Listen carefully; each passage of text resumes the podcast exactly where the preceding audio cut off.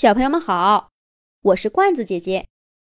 这一集的《动物西游》节目，罐子姐姐继续给小朋友们讲四只傻狍子的故事。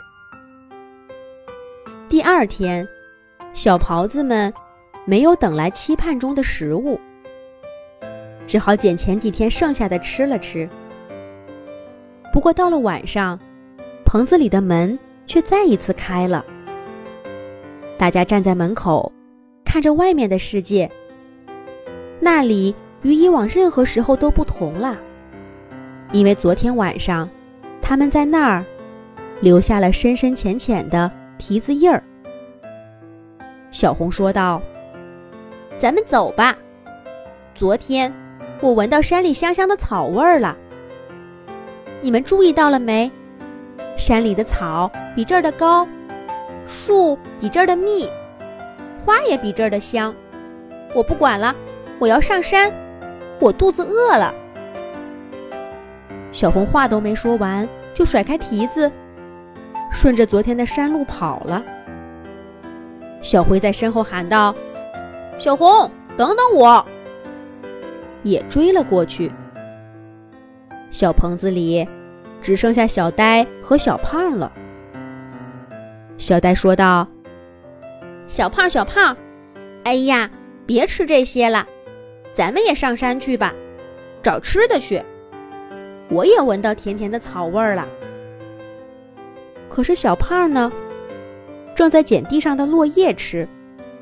这已经是他第四次扫荡战场啦，连石头缝里也给挑得干干净净的。听了小呆的话。”小胖头也不抬地说道：“要去你去，我不去，我就住在这个棚子里。”小呆探头往外面看看，夜晚黑漆漆的，野狍子、山鸡，各种动物的叫声此起彼伏。小呆看了半天，终于还是缩回迈出去的一只脚，站在门边发呆。也许今天，那个人还会来吧，会带着我们去更远的地方。小呆想着想着，门外传来了响动，落叶被踩得沙沙作响。这声音越来越近，这是那个人，还是有什么危险？小胖也停下找食吃，跟小呆一块儿。警觉地往外面看着，可让他们意外的是，回来的竟然是小红和小灰。小灰急匆匆地说道：“快，小红受伤了！”小呆和小胖赶紧让开门口的路。小红一瘸一拐地走进去，趴在棚子的一角，大口大口地喘着粗气。没过多久，人们过来了，给小红检查了伤势，还带来些食物。小红的脚肿得高高的，还有伤口在流血。人们每天都过来给她换药。一向娇气的小红，这一次却表现得十分坚强。她没有抱怨，没有发牢骚，每天认真的养伤。吃饭，小胖一边嚼着小棚子里的落叶，一边说道：“我就说嘛，待在这儿总会有好吃的。小红，别再闹着要出去了，咱们就一直住在这儿不好吗？”小红摇着头，坚定地说道：“不好，等养好了伤，我还要出去。”外面的世界真美，永远都看不到边界，想跑到哪儿就跑到哪儿。你们知道吗？山里的月亮都比这儿的圆。我和小灰跑到一个高山草甸上，我都看呆了，是不是？小灰？小灰回答说：“是。可是，你也是在那儿伤了脚吧？”小胖赶紧说道：“快别去了，要是在更远的地方摔倒了，可就不能回来养伤了。可是小红继续说道：“那我就不让自己受伤。我都知道，这一次我吸取教训了。我是磕在一块石头上的，下一回我在跑起来的时候，一定要避开这些石头。”小呆在一边听着，忽然觉得眼前的小红像是变了一只小狍子。这还是从前那个。连奶的温度也挑剔，拉的便便有点稀都暴跳如雷的小红吗？小红的话唤起了小呆对外面世界的向往。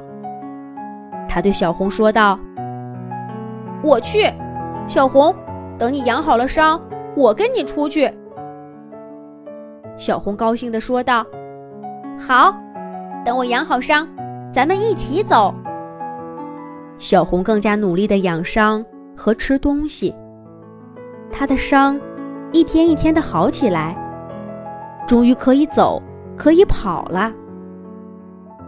就在小红养好伤的那个夜里，小棚子一角的小门儿又被打开了。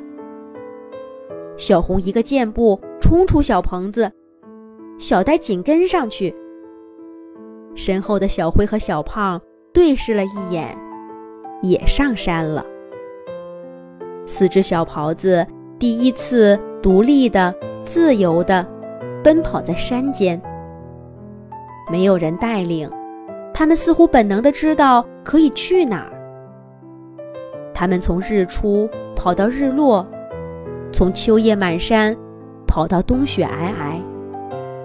他们的眼神也从迷茫变得越来越坚定。后来，小狍子们因为各自对未来的设想不同，分道扬镳了。小红去探索更远的山、更大的世界，早早的就跟大家告别了。小胖留在一片树木最茂密的丛林，来年春天，它准会在这里吃得更胖。小灰认识了几位新朋友，跟着他们走了。小呆呢？他跑去山上，找了一大圈儿，也没有找到妈妈。最后，他回到了那片离小棚子最近的树林。那是他生活在小棚子时，一直望着的、向往着的地方。他在这住了一阵子，又有了自己的孩子。这里，已经变成他的家了。不过前几天，小呆忽然想回去看看。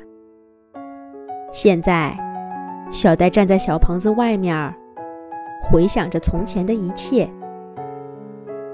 天边泛白，另一只狍子的叫声在不远处响起。小呆知道，他该回家了。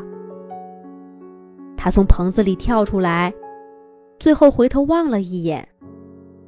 在心里轻轻地说了一句：“再见啦，我曾经的家。”好啦，四只小狍子的故事，罐子姐姐就讲完了。希望小朋友们长大了，也能像猫萌的志愿者一样，爱护动物，保护动物，让我们的地球越来越美好。小朋友们可以让爸爸妈妈关注微信公众号。童话罐子，上面每天都有每一集出现的动物朋友、有趣的图片、视频和小故事。小朋友们，再见。